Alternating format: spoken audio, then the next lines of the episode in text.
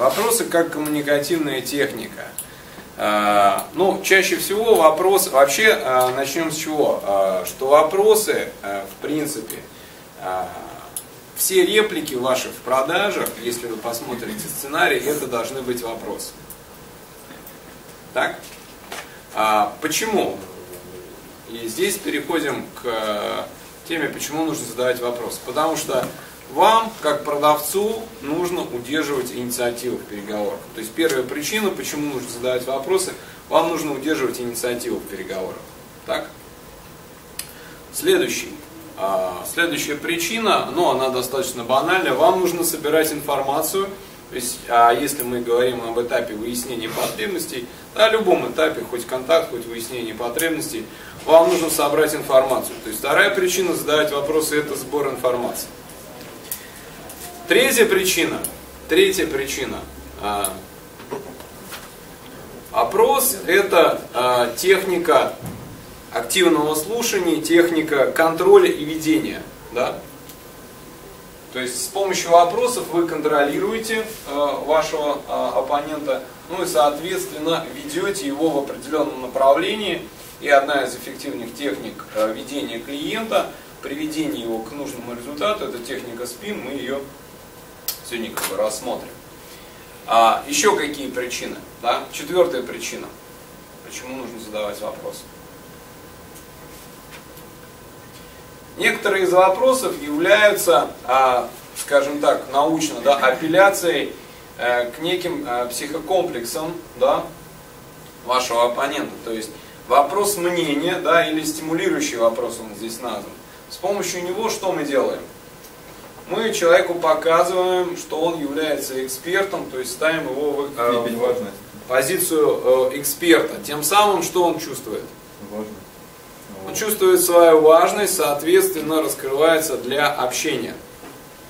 Еще, а, вот Павел назвал еще одну причину, почему нужно задавать вопросы. Ну, там прозвучало. Так, это апелляция к психокомплексам, то есть с помощью вопросов мы определенным образом управляем человеком, контролируем, да, заставляя его отвечать на вопросы и управляем. Еще одна причина, почему нужно задавать вопросы. Ну, смотрите, задавая, задавая, например, уточняющие вопросы в ходе активного слушания, мы человеку даем понять, что мы его слышим. Ну, тем самым, можно сказать, тоже э, делаем ему приятное. Э, тем самым он э, осознает свою значимость. Да? Вот, поговорили о том, почему нужно задавать вопросы. Теперь э, разберемся, какие типы вопросов бывают. Э, самое, э, самое простое, с чего все начинается, все знают, что есть открытые типы вопросов и закрытые типы вопросов. Вчера мы увидели, э, что закрытые, как работают закрытые типы вопросов, чем они плохи, чем они хороши.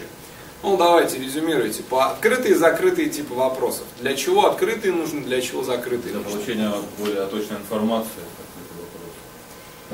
Чтобы подытожить, Угу. Открытый. Вы хотите купить 100 котлов? Да, я думаю, что я куплю 75. Угу. То есть я правильно понял, 75 котлов вы берете. Угу. Да. Совершенно верно. Совершенно верно. Вот смотрите, есть открытый тип вопросов, есть закрытый тип вопросов, есть альтернативный тип вопросов. Открытый тип вопроса. Скажите, сколько вы котлов хотите купить? Да? А, он говорит, ну я точно не знаю, там где-то в интервале, там между 50 там, или 70. Альтернативный вопрос, скажите, вот э, что для вас, э, ну, для вашего склада было бы более оптимально, то есть на данный момент закупить там столько-то или столько. Альтернативный, когда вы предлагаете альтернативу, альтернативные вопросы, да? Выбор. Пошли. Да, альтернативные вопросы для чего нужны? Чтобы дать человеку выбор. Да, то есть вы даете выбор. Альтернативные вопросы, вчера задавали вопрос, а что делать, если клиент не знает ответа на а, поставленный вопрос? Ну, он не знает сколько, да? А, приходите ему на помощь с помощью альтернативных вопросов, да, предлагайте ему варианты ответов. И дальше э, серия идет э, закрытых вопросов. Э, закрытые вопросы для чего нужны? Чтобы все подытожить. Чтобы все подытожить, кстати, к закрытым вопросам относится так называемый «да» вопрос. С одной стороны, это хороший вопрос, потому что клиент на него отвечает «да». С другой стороны, если вы неправильно построите закрытый вопрос, вы получите нет, э, да, э, если вы неправильно построите да вопрос, вы получите нет. Поэтому да вопросы нужно продумывать. То есть открытые, альтернативные, закрытые. Да?